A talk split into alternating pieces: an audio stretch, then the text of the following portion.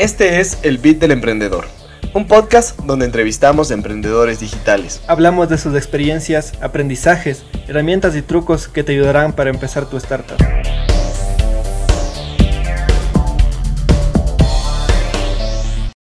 Bueno, en esta ocasión nos encontramos con Virginia Siamán, una experta en redes sociales y social media marketer, también eh, máster en, en marketing digital quien nos va a hablar un poco más de Facebook Ads, segmentación y cómo sacarle el provecho a la publicidad digital. ¿Qué tal Virginia? ¿Cómo estás? Hola Jesús, ¿cómo estás? Encantada de estar acá en, tu podcast. Hola Denis también. Em, y bueno, lista para que me ataquen de preguntas y poder compartir algo con, la gente que nos está escuchando. Virginia, cuéntanos un poquito más a qué te estás dedicando, cuáles son tus pasiones y tu trabajo en, digital en este momento? Ok, eh, a ver, yo ahora me estoy dedicando realmente ya desde, comencé en el 2015 y estoy 100% dedicada a temas de asesorías, consultorías, capacitaciones en temas de marketing digital y redes sociales. desde el 2015 comencé con pequeños grupos presenciales a, enseñarles a utilizar las redes sociales, básicamente Facebook, Instagram, Twitter en esa época. Ahora em, más me concentro en Instagram, por sobre todo, ese es mi, fuerte, es mi red, la que más me gusta, la que más conozco, y anuncios publicitarios, Facebook e Instagram. Em, tengo de todas formas profesores, colegas que me apoyan con, con, otros temas, por ejemplo, el tema de Google Ads, tema de creación de contenido en fotografía, creación de contenido en video, eh, WhatsApp Business, pero básicamente es eso, o sea, yo enseño, eh, lo que no digo mucho en voz alta es que aprendo más enseñando. Em, hago también trabajo con, con, pequeños emprendedores, con empresas en consultorías privadas, clases uno a uno, clases grupales para empresas. Pero es básicamente eso, ¿no? Eh, compartir un poco con las personas este conocimiento, esta ciencia increíble detrás de todas estas nuevas plataformas eh, digitales que tanto nos están sirviendo ahora en estos tiempos para cualquier tipo de negocio. Pero ¿cómo empezó este proceso de, enseñar en redes sociales? Vimos que estudiaste ingeniería en sistemas, o bueno, gestión de sistemas informáticos. ¿Cómo empezó? A ver, sí, yo estudié ingeniería informática de gestión. Realmente mi carrera siempre fue una mezcla que no era una carrera muy, muy técnica sistemas, sino que era una mezcla bien interesante entre sistemas y negocios. Entonces yo tuve en la universidad este componente comercial, eh, de hecho, eh, una de mis materias objetivas fue marketing y me enamoré. Entonces siempre estuve ligada eh, a la ingeniería informática, pero desde el e-commerce, o sea, desde, desde cómo uso Internet para hacer negocios, ¿no?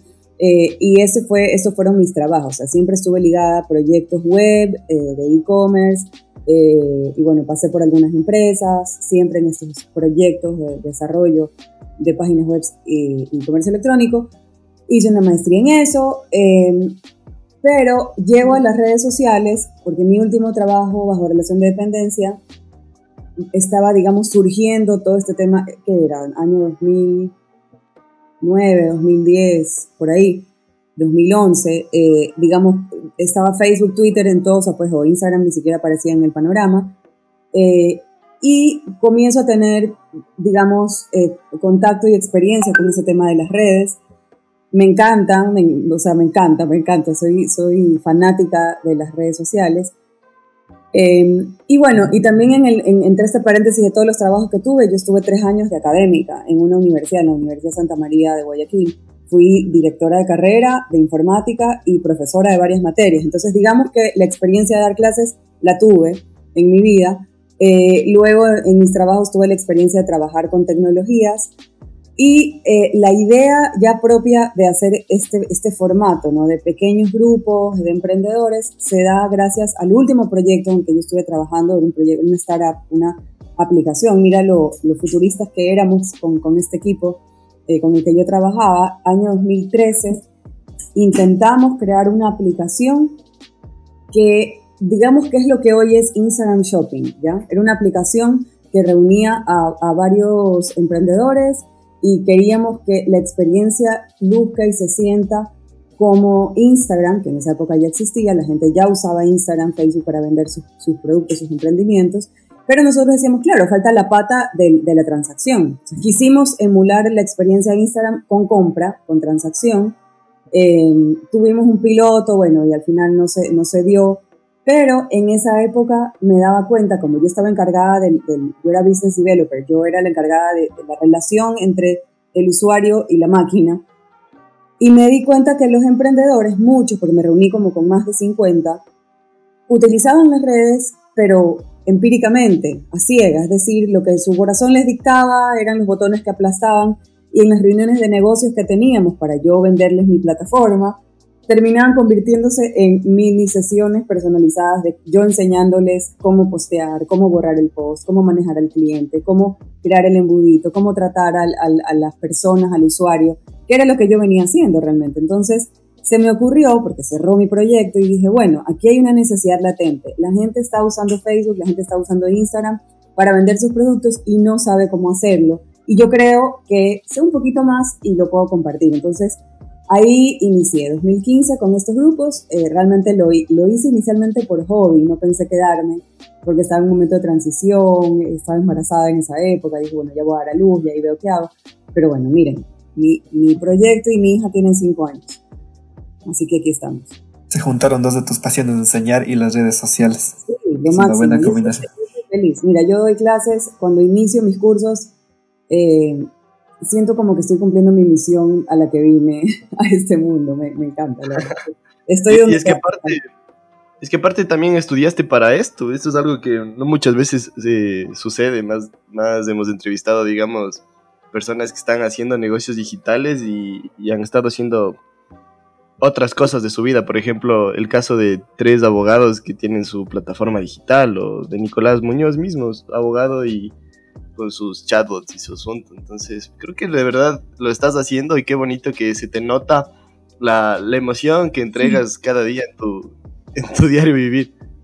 Bueno, yo creo que también es un tema de, de cómo se ha eh, moldeado, si tú quieres, la, en la misma evolución de las tecnologías, porque podría haber sido que cuando yo decidí estudiar, claro, fue, me cayó justo en el momento porque cuando yo estaba en sexto curso, ahí me pueden calcular la edad, cuando yo estaba en el último año de secundaria, fue cuando la primera vez que toqué internet, año 97. fue como cuando internet ya, ya se hizo comercial en, acá en Ecuador y ya podías tener en las casas y ya había en la universidad. Entonces, eh, yo toqué internet y dije, sentí, no sé, yo, a, mí siempre me han gustado esas películas de ciencia ficción, Regreso al futuro, me, me gustan los viajes en el tiempo, me encanta todas estas cosas, me gusta la tecnología y la ciencia. Em, y, para mí Internet era como algo en esa época, ¿sabes? O sea, no había nada, no, no nada que ver con el teléfono. Esto era como que tú tipeabas en una computadora y aparecía en otra, al, al otro lado del mundo. Y, decía, no, me impresioné y tenía esta carrera. Y bueno, la, la tomé y, ¿sabes? Se volvió un poco parte de nuestra vida en muchos aspectos, no solamente en el trabajo, no solamente en los negocios, sino también en la vida personal. O sea, vivimos prendidos, vivimos conectados y el día que nos falta el celular nos da algo. Internet se convirtió en una necesidad y parte de nuestra vida diaria.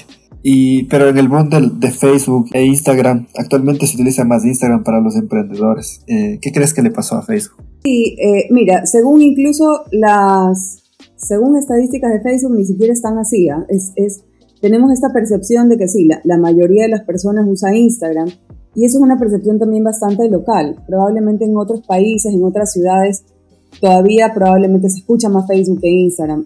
Nosotros acá en, nuestro país, eh, yo siento que Instagram definitivamente es el rey. Facebook sí tiene más audiencia, tiene más usuarios, pero eh, todos los que estamos utilizando las redes para hacer negocios sentimos, no sentimos, bueno, y comprobamos que es Instagram el que realmente nos da esa conversión, o sea, el que realmente nos da el resultado de, eh, digamos, las acciones que realizamos en redes, como postear, subir stories, yo qué sé, hacer concursos, trabajar con influencers, eh, nos termina pagando más en Instagram que en Facebook. Lo que yo creo que pasó es que Facebook se saturó, nada más.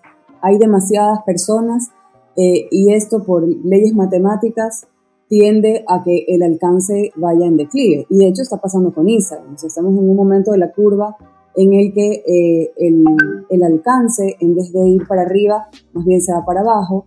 Y ahí es donde entra el tema, yo creo que el día de hoy, que eh, donde ya los negocios nos ven la necesidad de tener que pagar publicidad para poder ser vistos, porque esa era, que te digo, cuando yo comencé los cursos, mis frases eran, es la forma más fácil y rápida de crecer, de ser vistos gratis bueno, ya esto no aplica, no es gratis, no es rápido, eh, definitivamente hay que invertir y no basta con únicamente subir contenido agradable a la vista. Claro, el tema de las plataformas digitales es que tienen que ser sostenibles en el tiempo y, y básicamente ellos viven de los anunciantes. Creo que se están convirtiendo en eso de, de que toca pagar para, para ser visible, como dices porque ahora es muy difícil mantener un contenido que llame la atención, además que hay que tener en cuenta que muchos factores, ahora hay stories, hay reels, eh, hay IGTV, hay, guías también que están saliendo en Instagram y es complicado mantenerse actualizado. ¿Cómo mantienes esa tolerancia al cambio tú en las redes sociales? Ay, qué buena pregunta. Eh, sí, yo estoy obligada a estar todo el tiempo aprendiendo, estudiando, eh, frecuentemente hago cursos, con otros expertos y por supuesto soy suscrita a algunos boletines para irme enterando, pero aún así pasa, te digo que mi, mayor fuente de aprendizaje realmente son mis alumnos y las personas que yo atiendo, porque esos son los que me traen los casos raros.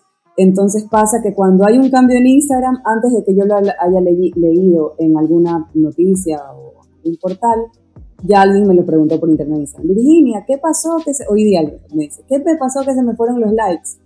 Eh, y me está enterando a mí. Entonces me está obligando a ir, para poder contestarle a la persona, a ir a investigar si es que realmente es algo que le ha pasado a todo el mundo, si le pasó solo a esa persona. Luego si vienen dos y tres con lo mismo y digo, wow, algo está pasando acá. Entonces, te digo, mi fuente de aprendizaje, yo creo que número uno son mi propia comunidad que me nutre, que me hace preguntas todo el tiempo y a veces me dicen, perdóname que te moleste, pero no sé a quién más preguntarle y me mandan audios de WhatsApp y me escriben por internet de Instagram. Y en verdad, aunque cada vez más se me hace insostenible poder atenderlos a todos así de forma gratuita e inmediata, eh, yo les digo que me sigan preguntando porque es mi forma de estar súper al día. Eh, y bueno, te digo de todas formas si hago cursos anuales eh, para estar súper al día. Pero he aprendido también a, a, aceptar cómodamente que no lo puedo saber todo y también he aprendido a contestar sin culpa cuando me hacen preguntas que yo no sé a decir no sé y no me siento mal por no saber porque yo no soy un robot. Entonces, definitivamente no lo puedo saber todo. No puedo ser experta en todo. El mundo digital es súper amplio. Eh, y, me encantaría poder saberlo todo, pero no, no me da. También tengo otras cosas en la vida que hacer. Tengo tres hijos, casi cuatro, que están en camino. Entonces, eh, sabes, todo está en el equilibrio. Ahora que comenzamos a hablar de tus clientes y esta pregunta ya se está volviendo una sección del podcast más bien. Eh, primero felicitaciones por, por tu guagua y qué chévere. Y estábamos viendo igual que, es, que, es, nena. Solo que guagua es igual una palabra sin, sin sí, sí, sí, sí, eh, la, la, cuestión aquí digo que tú aprendes muchísimo de tus, de tus clientes.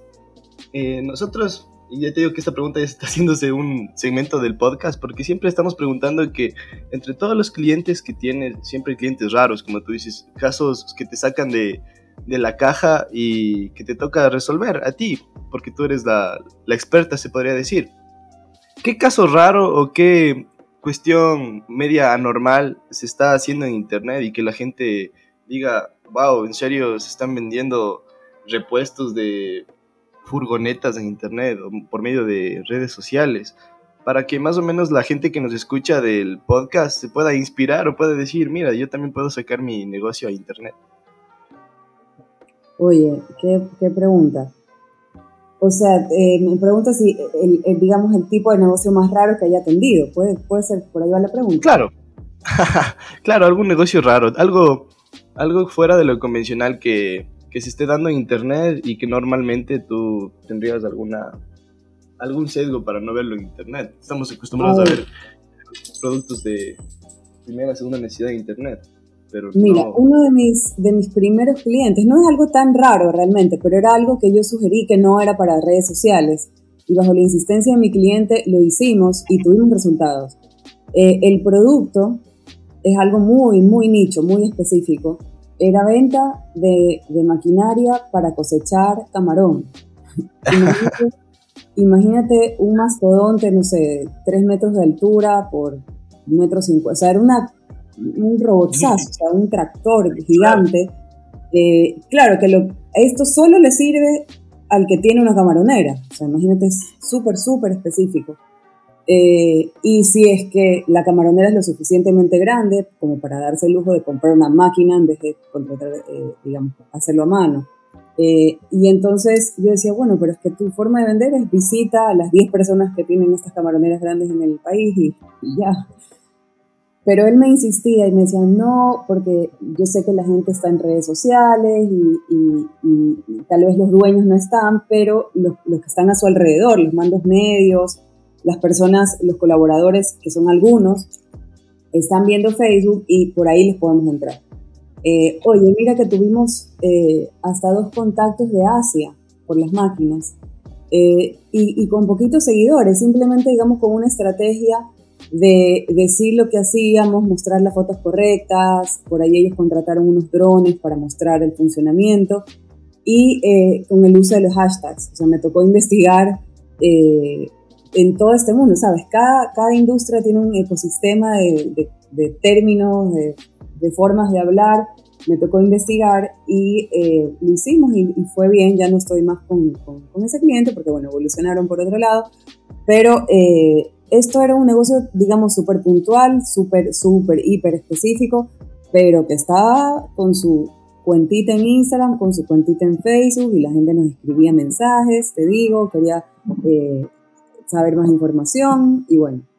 Así que yo creo, después de ese, de ese caso, siempre le digo, no importa el negocio que tengas, hay que buscarle la vuelta. He tenido también, una vez tuve, bueno, que eso no es tan raro tampoco, pero, pero para que veas la variedad, este, una iglesia, una iglesia católica, em, que tenía su, la persona que, que, manejaba la cuenta y bueno, vino al curso a aprender a usar redes sociales. La verdad es que los términos, todo el, el, el mi jerga comercial no aplicaba para este caso, porque no es un tema comercial, era más un tema como de organización, de comunidad. Pero, eh, mira, ellos tenían su cuenta en Instagram y tenían sus objetivos claros y tenían su planificación de contenido y, mira. Y es que esencialmente te das cuenta cuando un experto se puso a gestionar una, una cuenta de Insta y así inmediatamente las cosas comienzan a funcionar. ¿Y tienes alguna algún caso raro que haya pasado en cambio en, servicios, más que producto?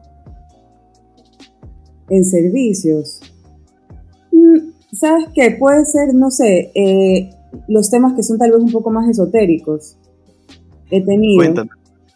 Cuéntame. Sí, no, no son tan raros realmente, pero eh, claro, ahí tú tienes que, son, son tal vez formas alternativas de, ver el mundo, si tú quieres. Eh, no es para, para, todo el mundo, eh, son temas de creencias, de fe, pero, pero ahí están y tienes este ofrecimiento de, eh, de, temas, como te digo, que probablemente es rechazado por una cierta grupo de la población, pero, pero yo creo que cuando tú tienes, seas el que seas, tienes súper claro el objetivo, súper claro lo que haces y más que nada súper claro quién es el que te está escuchando, porque ahí está realmente el secreto, es entender o sea, yo siempre digo a la gente, ojalá que exista algún día, no sé, alguna máquina rayos X para poder ver dentro del cerebro de, de la persona a la que le hablas y ahí seríamos súper felices. Pero, pero es, es... Leer mentes. Sí. no, no, la verdad es que no me ha tocado nada muy, muy raro. Pero, pero yo diría, es que me estoy acordando de una chica que tenía este servicio, que era como, que ella, eh, no sé, yo me acuerdo que ella como hablaba en la clase y la gente la miraba como, ¿qué te pasa? Pero ahí estaba ella con, su, con sus servicios.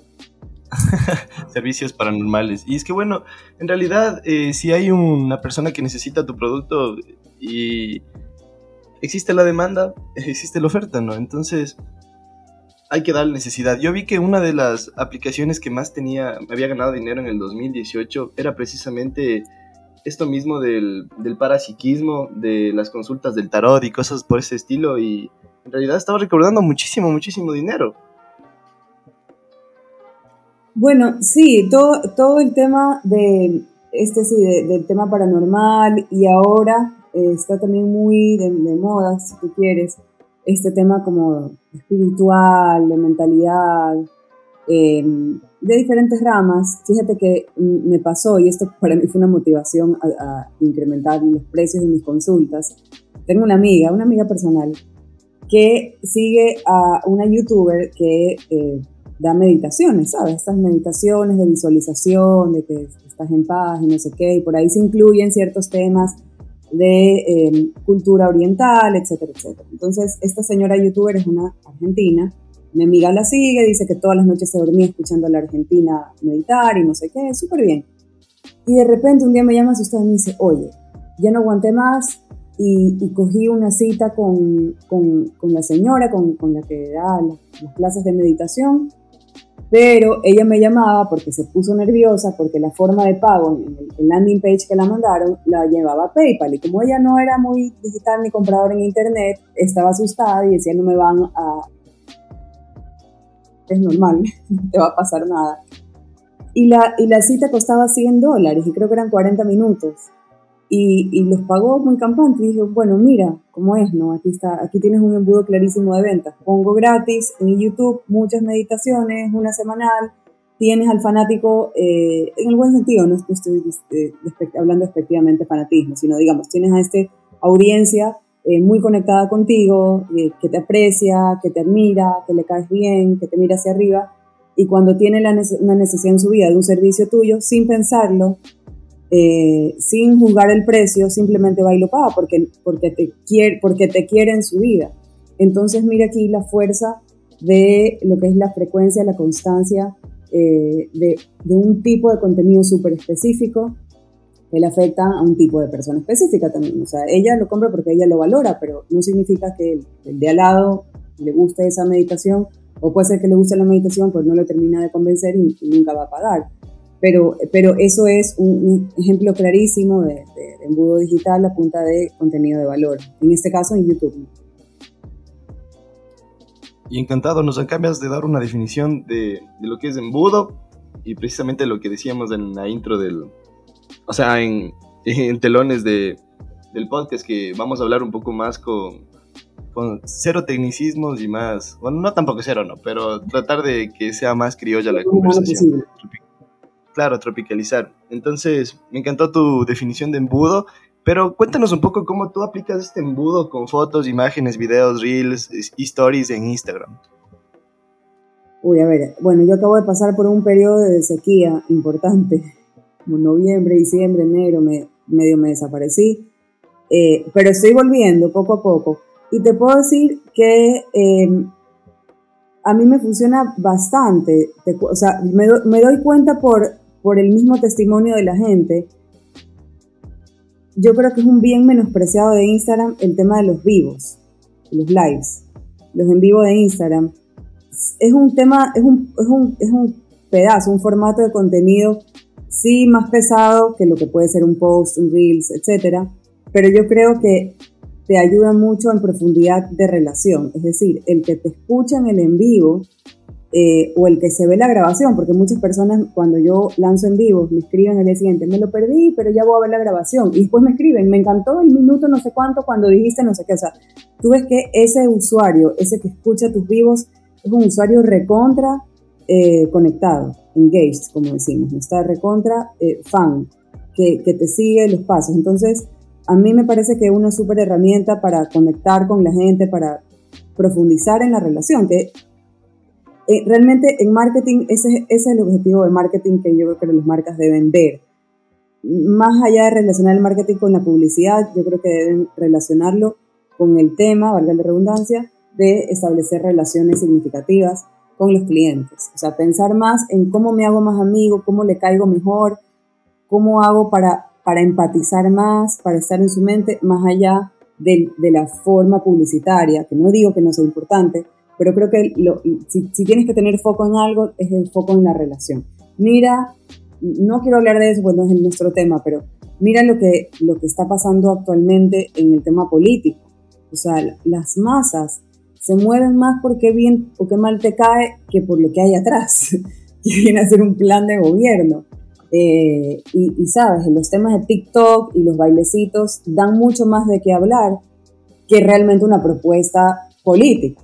Entonces, en, las marcas, porque así se mueven las redes sociales, entonces las marcas creo que em, deben priorizar en su trabajo en redes el tema relacional, la conversación, eh, el tema de, yo siempre le digo a la gente, imagínense que su Instagram es como, como que tengo una tarima disponible y me voy a montar en esa tarima y voy a hacer un show de entretenimiento, seas la marca que seas, en el fondo estás entreteniendo de todas formas, porque la gente está viendo redes sociales en vez de lo que antes equivalía a ver tele, ver películas, etc. Entonces está utilizando redes sociales en un momento de ocio donde sin querer queriendo busca, sin querer queriendo, el entretenimiento. Entonces yo como marca debo entretener de alguna forma. No te digo que seas el payaso del Instagram, te digo que eh, busques la forma de hacerlo ligero, atractivo, que saques sonrisas, que conectes, que generes conversación, em, que es ahí donde está, eh, ese es el, éxito, yo creo, de poder manejar bien una cuenta.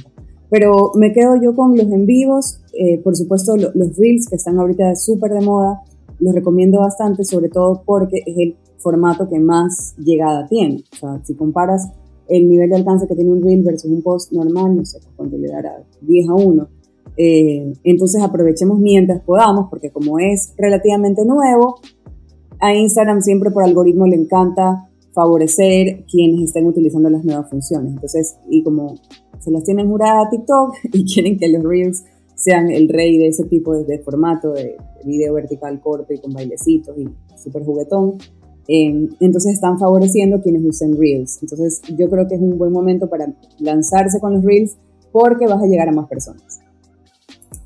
Sí, Instagram trata de adoptar tendencias que existen en el mercado en cuanto a las redes sociales, como lo que pasó con Stories de, de Snapchat también y ahora con Reels de, de TikTok. Ajá, entonces, eh, hablando de, de, lo que mencionas también de, de, conectar más con tu audiencia y el tema de humanizar una marca es súper importante, que el, que el cliente se sienta conectado con, con alguien detrás de, de, la red social, no solo con una marca o una empresa. Creo que es algo que tenemos que rescatar en, todas las, en todos los emprendimientos y que sepan que detrás hay una persona o tal vez un equipo de personas que, que se sienten identificados y que están para resolver el problema de, su cliente. Y ya, ya hablamos un poco de, del contenido que debes publicar. ¿Y cuál crees que sería tú una combinación de redes sociales para un emprendimiento? No sé, tal vez Facebook, Instagram, ahora que TikTok está que también tiene un alcance bueno, no sé, ¿qué recomiendas tú para empezar un emprendimiento? Em, a ver, yo sí, creo que de entrada eh, recomendaría Instagram.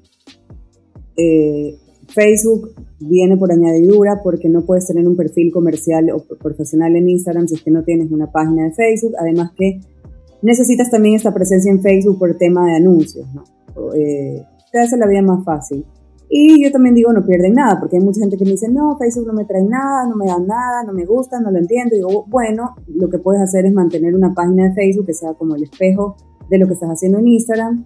¿Quién quita que por ahí alguien te vea a través de Facebook y bueno, te ganes la relación eh, o la compra de algún cliente nuevo. TikTok, eh, es que me encanta recomendarlo porque realmente está, está en crecimiento, el alcance de TikTok es brutal, pero tienen que tener el tiempo y la creatividad para poder crear contenido tipo TikTok. No es, no es lo mismo que un post de Instagram que probablemente se nos haga más fácil o natural crearlo. TikTok eh, por supuesto tiene más alcance cuando la forma de tu contenido es, nuevamente, full entretenimiento, es chistoso, tiene alguna coreografía de por medio. Entonces a veces eh, no a todas las marcas les gusta em, presentarse de esa forma. Pero yo voy a mencionar nuevamente, lo siento, la, política. Ayer hablaba con un par de alumnos eh, decía, bueno, mira, los candidatos se ponen a hacer videos en TikTok. ¿Cómo lo percibes? O sea, habrá el que los critica, pero yo creo que a mí sí me gusta, yo me río, me gusta. Eh, a todos nos gusta reírnos, de hecho, yo recomiendo mucho también en la medida de, donde puedan, ¿no? Ya si eres el restaurante Le, Le France, eh, capaz que eres tan elegante que no, no te permites eh, ponerte un poco humorístico, pero el tipo de contenido más viralizable, o sea, con más propenso a ser viralizado siempre va a ser el humor. Entonces, yo siempre recomiendo incluyan dentro de su plan contenido algo de meme, algo de chiste, algo de sarcasmo, porque esto conecta mucho con las personas. Es lo mismo que nos pasa en las relaciones humanas, ¿sabes? Cuando no te conoces mucho, digamos que es tu primer día de trabajo, hay ciertas bromas que no te permites hacer porque no estás en confianza con, con los compañeros o con los jefes, pero cuando entras en confianza, normalmente te vuelves más chistoso porque hay esta confianza, porque la relación ha avanzado. Entonces, el humor yo creo que es una forma increíble también de ganarse la confianza, eh, de avanzar en este nivel de amistad con, las personas. Pero siempre te digo, guardando eh, la personalidad de la marca, ¿no? Hay definitivamente marcas que contadas con la mano, marcas de lujo tal vez que no se pueden permitir, pero yo creo que la mayoría lo podemos hacer. Siempre estar conectado con los valores de la marca es importante para manejarse de lo que quieren proyectar también. Tal cual. Y en el tema de, de que mencionaste de la plataforma de business de, de, Facebook también, ¿cuánto gastas tú o cuánto has gastado tú ya hasta ahora en publicidad en redes sociales? Oye, esa es una pregunta íntima. Sí, ahí, sí, como que ya entramos ahora sin confianza. Este, depende, depende del mes, depende de lo que esté promocionando. Eh, ¿Qué te puedo decir? Al menos 100 y hasta 1000, puede ser, depende de, lo que esté promocionando. Y también tú vas viendo eh, el retorno. bueno, en mi caso yo puedo ver retorno directo porque como al menos ahora solo estoy vendiendo temas digitales, y si no lo vendo digital, sino que lo vendo presencial, tú pasas por un proceso, o sea, en el proceso de compra tú llenas un formulario siempre. Mi producto siempre se vende por llenar un formulario de inscripción y siempre te pregunto, porque de dónde te enteraste, siempre. Nadie se puede inscribir si no me dice de dónde se enteró. Entonces, tengo una noción más o menos clara, eh, contabilizada de si la publicidad me está trayendo a la gente o no, y definitivamente sí. Y simplemente para mostrar un montón. Cuando no tengo publicidad, no tengo inscritos. Así, así te la digo. Em, los emprendedores invierten eh, algunos, no sé, algunos solo 20 dólares mensuales, otros 50, hasta 200 más o menos es, son las cantidades que, se están manejando. Y yo como manejadora de cuentas, el otro día estaba tratando de, contar, porque muchos que venden cursos dicen, he gastado un millón de dólares en ads. Bueno, yo no he gastado un millón de dólares todavía, pero eh, estaba calculando sí entre 20 y 30 mil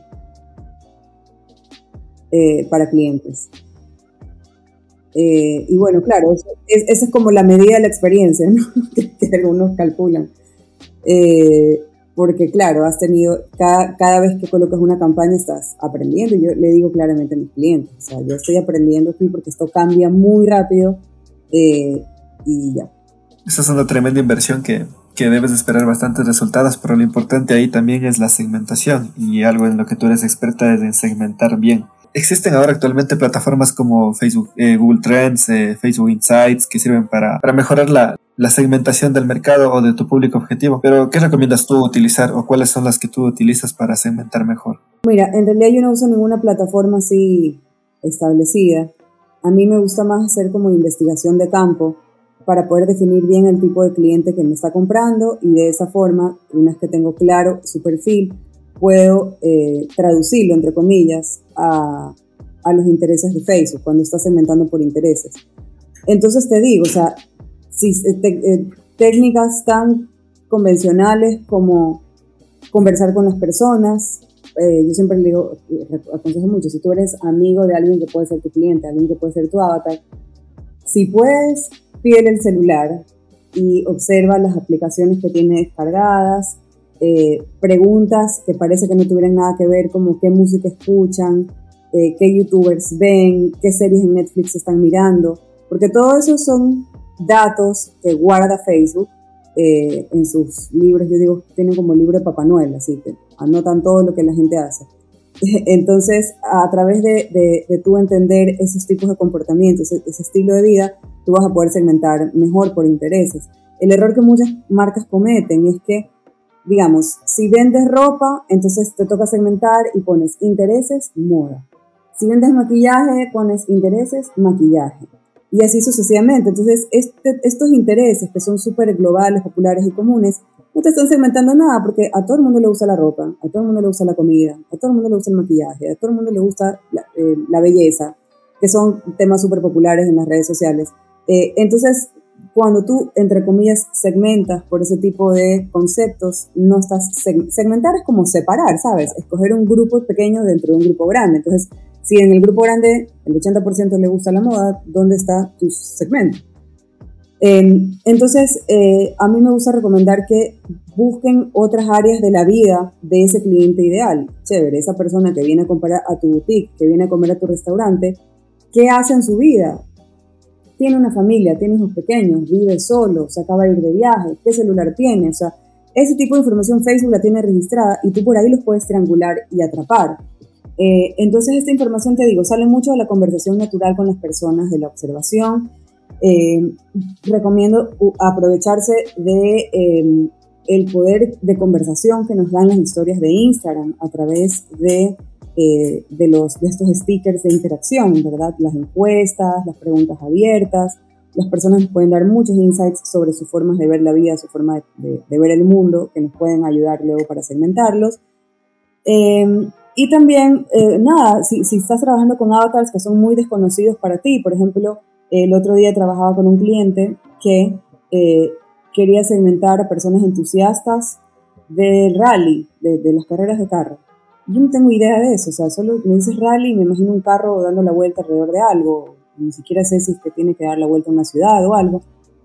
Eh, pero yo no sabía, digo, bueno, es que no sé qué interés puede tener una persona, ayúdame tú, porque tú sí eres experto en eso. Entonces, partimos por tres nombres de tres famosos corredores de carreras de carro y a partir de eso, googleando estos nombres, íbamos descubriendo los nombres de las carreras y luego los nombres de los programas especialistas en las carreras y ahí sí te van viniendo conceptos que tú puedes luego traducir a intereses de Facebook. Entonces es, es un poco, es un trabajo súper... Ayer justamente estaba dando una clase de segmentación y en esta parte siempre pongo la foto del inspector Gadget, no sé si lo ubican, a este personaje, que es como te vuelves un poco detective de eh, cómo funciona ese avatar, cuál, es, cuál es su vida, su estilo de vida a nivel personal. digo, no solamente relacionándose con tu sector, con tu industria, sino en su vida como, como persona, como amigo, como, como profesional, ¿qué, qué hacen?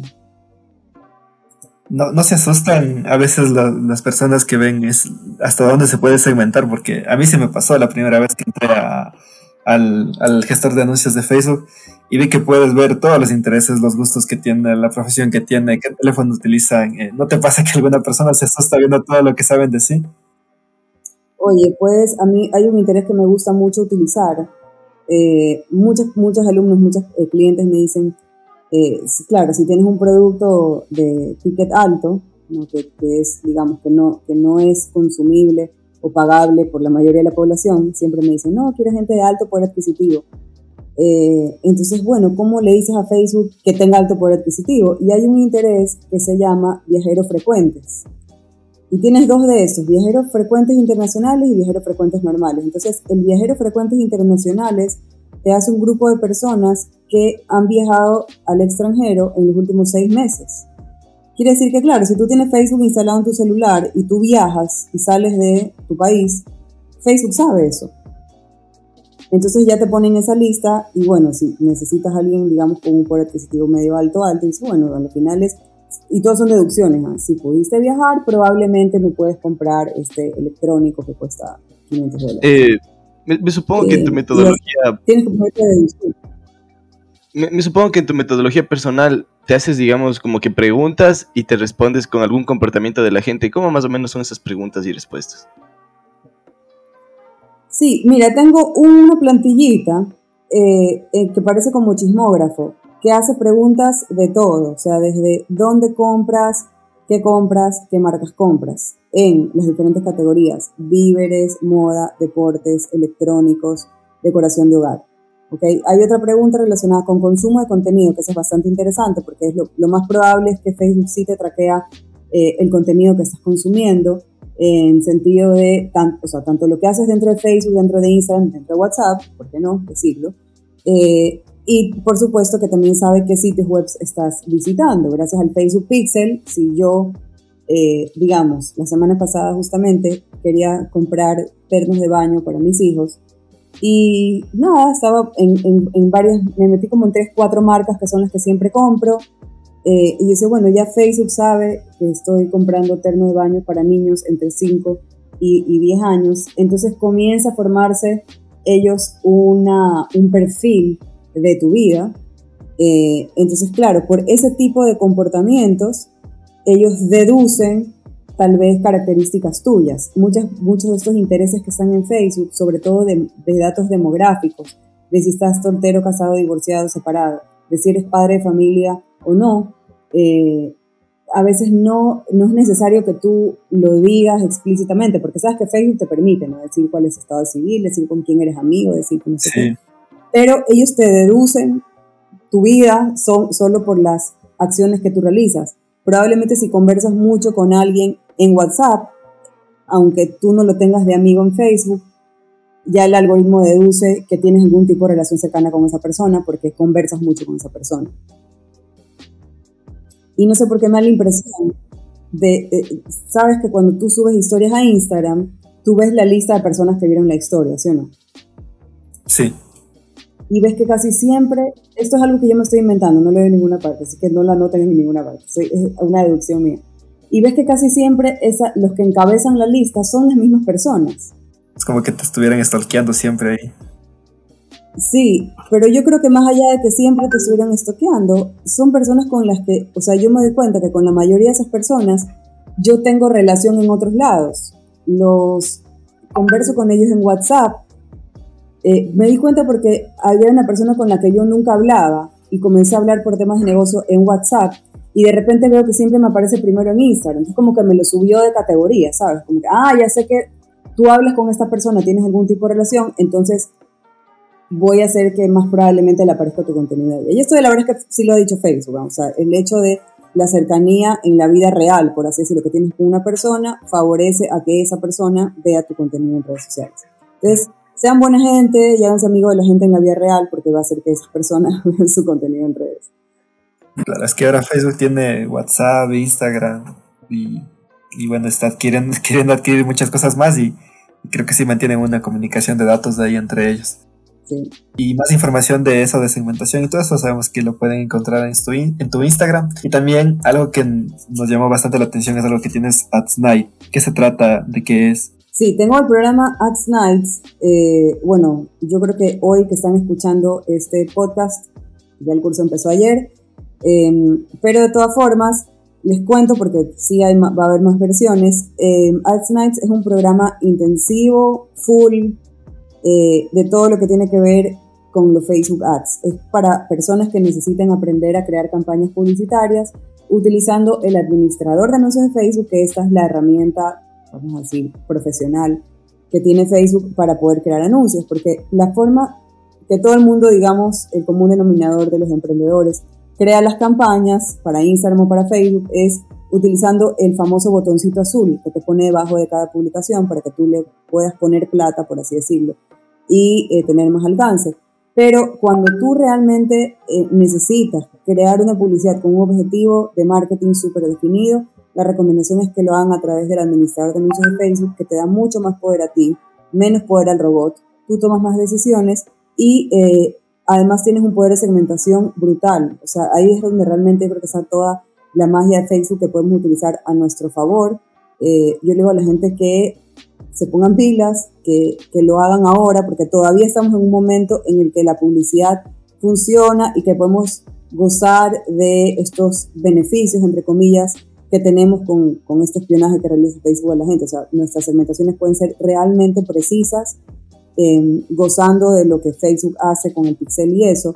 Pero eso se va a acabar algún día, ya está pasando. No me acuerdo dónde leí recién, ya Facebook le pusieron una multa por, por violación a la privacidad y cada vez más escuchamos estos escándalos de Facebook. Porque no quiero entrar en esa discusión, pero verdaderamente para llegar a esta paraíso que tenemos los marqueteros de segmentar así de preciso con datos verídicos de la vida de la gente, sí creo que están siendo vulnerados un poco eh, el derecho a la privacidad de las personas. Entonces ya, mira, iOS 14 ha cambiado, el, el, sistema operativo del iPhone, en, en, pro, en pos de defender eh, el tema de la privacidad de las personas. Entonces todo esto afecta el rendimiento de la publicidad. Entonces yo digo que estamos así como al límite de todavía poder gozar de estos beneficios, pero eso va a ir mermando.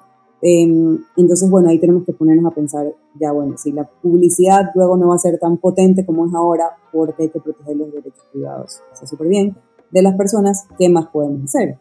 Entonces creo que este es el momento de, abocarse a Facebook Ads y ya veremos qué pasará en el futuro. Yo soy muy, eh, me gusta mucho recomendar que por favor comiencen a hacer sus bases de datos, El email para mí es lo máximo, no va a morir ni morirá.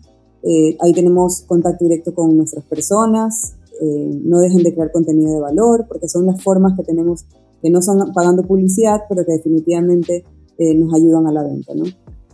Qué genial, Virginia. en realidad hemos tenido un episodio que nos quedó mucho por hablar, muchas cosas que, aprender todavía de cómo ser más visibles en redes sociales.